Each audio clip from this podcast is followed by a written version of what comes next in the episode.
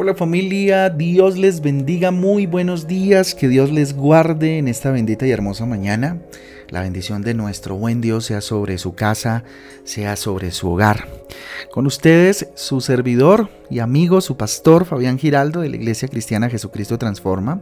Hoy les invito a un tiempo devocional, tiempo de transformación, de renovación por medio de la palabra de Dios a la cual invito hoy como todos los días en Mateo capítulo 9, Mateo capítulo 9 y Génesis capítulo 31. Ahí vamos avanzando en estos dos extraordinarios libros que nos traen eh, una verdad del Señor espectacular y extraordinaria. ¿Qué les parece si oramos? Bendito Dios, te damos gracias por esta mañana preciosa, por la posibilidad, Señor, que nos regalas de entrar en tu presencia y poder eh, reflexionar y ser enseñados en medio la lectura, Señor, de tu palabra. Te rogamos pues, Señor Jesús, que este día sea un día bendecido y que salgamos de esta reflexión, Señor, siendo diferentes para ti. A ti la gloria, a ti el poder para siempre, en el nombre de Jesús. Amén y amén. Conoce lo que es bueno y hace el bien. Título para el devocional de esta bendita y hermosa mañana. Conoce lo que es bueno y hace el bien. Vayamos a Santiago capítulo 4 versículo 17. Santiago capítulo 4 versículo 17 dice, así que, así que comete pecado todo el que sabe hacer el bien y no lo hace. Repito, así que comete pecado todo el que sabe hacer el bien y no lo hace. Santiago capítulo 4 versículo 17. Y fíjese que este versículo nos recuerda una verdad fundamental en la fe. La importancia de actuar de acuerdo con lo que sabemos que es correcto ante los ojos de Dios. Fíjese, en nuestras vidas nos enfrentamos a constantes eh, elecciones entre el bien y el mal. Todos los días nos vemos enfrente de esa decisión entre lo que es justo, ¿cierto? Y entre lo que no, entre la justicia y la injusticia, pues. ¿Mm? Santiago, fíjese usted, nos advierte que no basta con saber lo que es correcto. ¿sí? Debemos actuar de acuerdo con ese conocimiento. No nos basta con saber que está bien, sino que debemos actuar bien además. ¿Mm? Hacer el bien es una expresión de amor y de obediencia a Dios. Al ignorar el llamado de hacer el bien, pues pecamos familia. Este versículo nos recuerda que el pecado no solo hombre, eh, no se limita solo a las acciones incorrectas, sino que también incluye no hacer lo correcto, ¿cierto?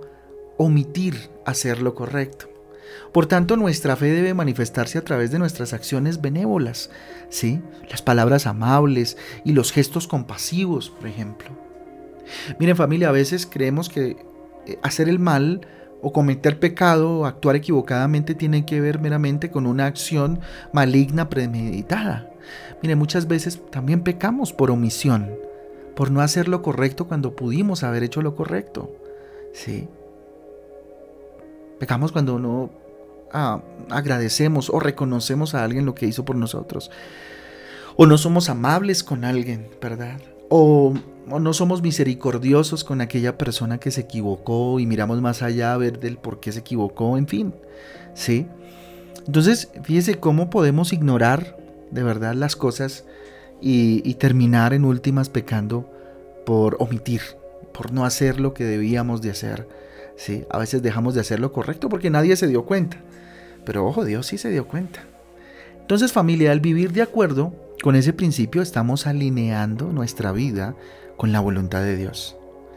Siempre debemos recordar que Dios, hombre, nos da la capacidad de hacer el bien y a través de nuestras acciones podemos dar testimonio eh, o podemos ser testimonio más bien vivo de su gracia, vivo de su amor, ¿verdad?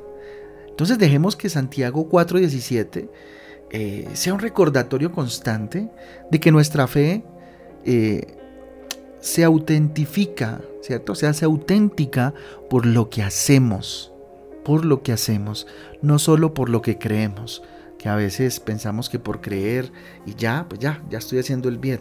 No, no, no. Eso se debe evidenciar en nuestra vida. Así que haz el bien, haz el bien. Practica la bondad diariamente, busca oportunidades para ayudar, para hacer el bien a otras personas, siendo reflejo del amor de Dios en acción todo el tiempo. atiende a tu conciencia, atiende, escucha tu conciencia. ¿Cierto? Que en últimas es eh, el Espíritu Santo dándonos conciencia del bien y del mal, ¿sí? Y al conocimiento de las Escrituras también mantente atento, atenta, actuando entonces conforme a los principios cristianos y evitando la omisión del bien cuando tengas que hacerlo. La palabra de Dios, si eh, estás leyendo la palabra, te va a advertir cuando, cuando vayas a dar un mal paso para que lo hagas de manera correcta. Ora, eso sí, hay que orar por esa guía, por esa fortaleza para actuar con rectitud, permitiendo que la fe de Cristo se manifieste, se haga evidente no solo en nuestras palabras, sino también por medio de las acciones correctas y de nuestro actuar y caminar diario. Qué interesante este tema, yo le invito a que lo profundice un poco más, a que se evalúe en esta mañana y piense si tal vez eh, ha omitido cosas importantes, si tal vez ha dejado de hacer el bien eh, por, por descuido tal vez, y en últimas te encuentres pecando sin darte cuenta. Vamos a orar. Dios Santo, te damos gracias por esta mañana, Señor. Tu palabra es maravillosa. Hoy levantamos nuestras manos al cielo reconociendo que tú eres nuestro Rey, nuestro Señor. No hay otro como tú. No hay nadie como tú, mi Rey. Eres nuestra autoridad. Bendito Dios. Señor, dígale, ayúdame. Ayúdame a actuar con amor, Señor.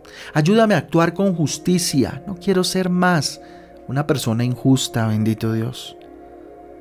No solo, bendito Dios, a saber lo que es correcto, sino a actuar de forma correcta.